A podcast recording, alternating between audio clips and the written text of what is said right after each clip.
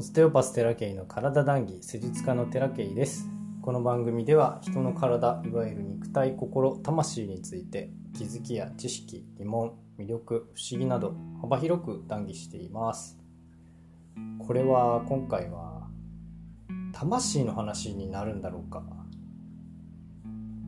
う人間とはみたいな話に最近ずっとなってるのでこの冒頭の文章変えようかな。体談義なんだけどなんかなんか違う気がしてきた。まあいいや。えー、今日のテーマはですね自然は目に見える形で飛躍を見せることはないということでこれはあある本の文章を引っ張ってきてるんですけれどもあの皆さんご存知かもしれませんが命の輝きの中にも書いてある「生命場の科学」っていう本があるんですよね。本が参考参照されてたかあのバー博士ってバー博士って先生が言っているのはハロルド・サクストン・バー博士の研究なんですよ。とても有名な先生で、えー、あらゆる生命ざっくり言うとあらゆる生命、えー、動物とか人間とか植物とかも含めてね、えー、には肉体を構成するための電気的な場場っていうのは、うん、電気的な場ね。フィールドをね。あと鋳型が存在するっていうことを、えー、長年の電気力場の研究を通して発見した有名な博士です。その本を読んでてですねの内容をね細かく見る読み方をしてなかったんですよ。めちゃくちゃ僕が持ってる生命場の科学が古くてですね あのもう何何版第4版とかだったのかな？今何版になってんだろう分かんないけど平成の最初の方に出てたやつを買ったというかたまたま書店で見つけておおってなって買ったんですけどざっくり読んだんですけど全然ねあの頭に入ってこなかったですよその時はね。ただ古本先生の本は読んでたのであそういう話なんだろうなっていうのは思ってたんですけど改めて読むととても面白くてですね何て言うかあ探求の流れが書いてあるというかね。そう細かいこう研究の方法とか研究のデータとかも書いてあるんですけどそこは僕は正直よく分かりません。あの読み読み切れてないところではあります。あつくづく頭の回転は回転は速いんだけど頭の出来は悪い。でえっ、ー、と自然に関する面白い文章っていうのがあったんでねそこをちょっとピックアップしていきたいと思うんですけど、えーと、引用しますね。大自然は人間のようにアクセクすることを知らないしその秘密のベールを容易に上げようとはしない。せっかちに自然から答えを引き出そうとしたりなんかすればまず失望させられることは間違いない。自然は目に見える形で飛躍を見せることはなく永続的だが極めてわずかずつしか進化しない。だからその一部でありその法則の支配を受けている我々人類が人間性の向上とか人間が抱えている諸問題に対して即効的な解決を求めたとしても強烈なフラストレーションに見舞われるだけであるということは明白であると。この文章を見た時に「はいはい」ってなりました「はいその通りです」人間ってその目の前で変化することを僕もそうですけどね。目の前で変化することをやっぱり期待しちゃうし、えーと、すぐにこう手に入れたりしようとするんですけども本来の自然の姿ってこの文章の通りだと思うんですよね。目に見える形で飛躍を見せることってないじゃないですか。でもほんのわずかながらなんか進んでるじゃないですか。あのスローモーションのレベル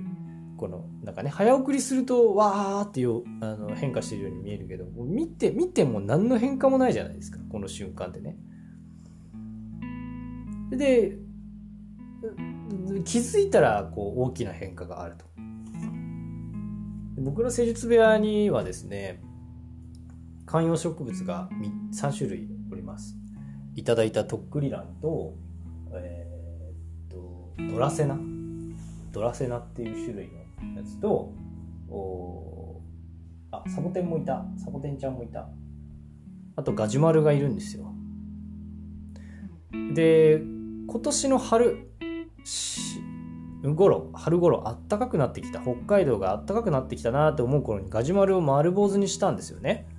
丸坊主っていうのはその枝を全部切り落としてしまうことを言うんですけれども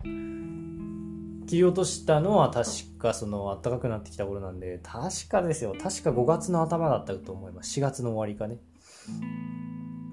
北海道はずっと寒かったですね。えー、暖かくなってきたからと思って切ってみたんです。そしたらまあいつまでたっても生えてこないんですよ。ずっとツンツルテン1ヶ月以上ツンツルテンマジかと。これ本当に大丈夫かなって何回も思ったんですよ。いつまでたっても生えてこないから。そしたらその6月のついこの間10日ぐらいに緑色のね先っちょがニュッて生えてきておおと思ってものすごい可愛いんですよ今。なんかブローチつけてる。髪留めつけてるみたいな感じなんですけど。いやその出てきた瞬間はちょっと感動しましたね。うわ出てきたと思ってね。こう自然の生命力っていうものを感じたんですけど1ヶ月今日ですよ。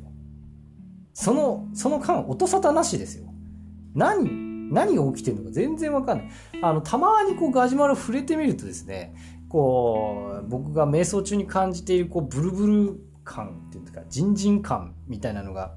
なんとなくあるのはあるんですよ。それがなんか何なのか分かんないけどいいんだか悪いんだかも分かんないしそれがどうってことじゃないんですけどなんかなんかこう活動してんなっていうのはずっと感じてたんだけど出てこないから 実際にね。うんってこれは何なんだろうなとか思いながらやってたんですけどまあ1ヶ月過ぎましたか。でやっと生えてきて今もうぐんぐん伸びてるんですけどね。忘れた頃に生えてくると。これはあの別な観葉植物のスパンって切った時に生えてきた、あの生えてきた時間とね、うん、4分の1ぐらいで生えてきたかな。ガジュマルの4分の1ぐらいで生えてきたかな。まあ長かった、ガジュマルの丸坊主は。もう自然っていや本当に個体差があるなっていうのはすごい思うんですけどね。で人間も宇宙の一部ですからあ個人からこう世界に至るその全ての事象にこの法則は当てはまると思うわけなんですよ。自然の流れのと共に生きるっていうことはあ問題とか目標があったとしてもすぐに解決できるわけではなくてコツコツと一歩ずつ進んでいく。まあ当たり前の話なんですけどそれが重要だってことになる。僕はずっと焦ってたのでもうだからガジュマルがいつ生えてくるかいつ生えてくるかっていうのと一緒のことをずっとやってたんだなと思わされましたね。見えないんでね未来ってね。全然わかんないからこういつ来るんだいつ来るんだこれでいいのかあれでいいのかみたいなずっと不安はあったんですけど最近は本当にトーンとなくなりましたね。まあ、僕自身は人間はね生まれてから退化することはないっていうふうに思っています。常に成長していると。どんなことでもね。あの休んじゃダメって思う人結構いるかもしれないですけど休むってえっ、ー、と後ろに下がってるわけじゃないですからね。止まってるわけでもないですよ休むって。僕はスピードを遅めて歩いてるものだと思うので。あの休んでいいんですからね。で最近よく感じるのはそのあ全然関係ない話になっちゃうかもしれない。自分のね、えー、感覚ですよ。そんなん知るかいっていう話だと思いますが自分の感覚が自分が生まれてから死ぬまでの長いスパンがあるじゃないですか。80年、まあ、自然から見れば80年ってミジンコみたいなもんだけど。このね何十年のプロセスっていうのがあなんとなく見えるっていうんですか。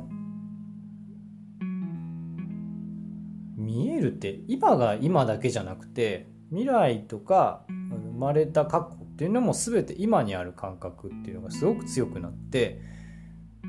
シータヒーリングなりそのオステオパシーなりで自分のケアをしてきたからその自分の過去が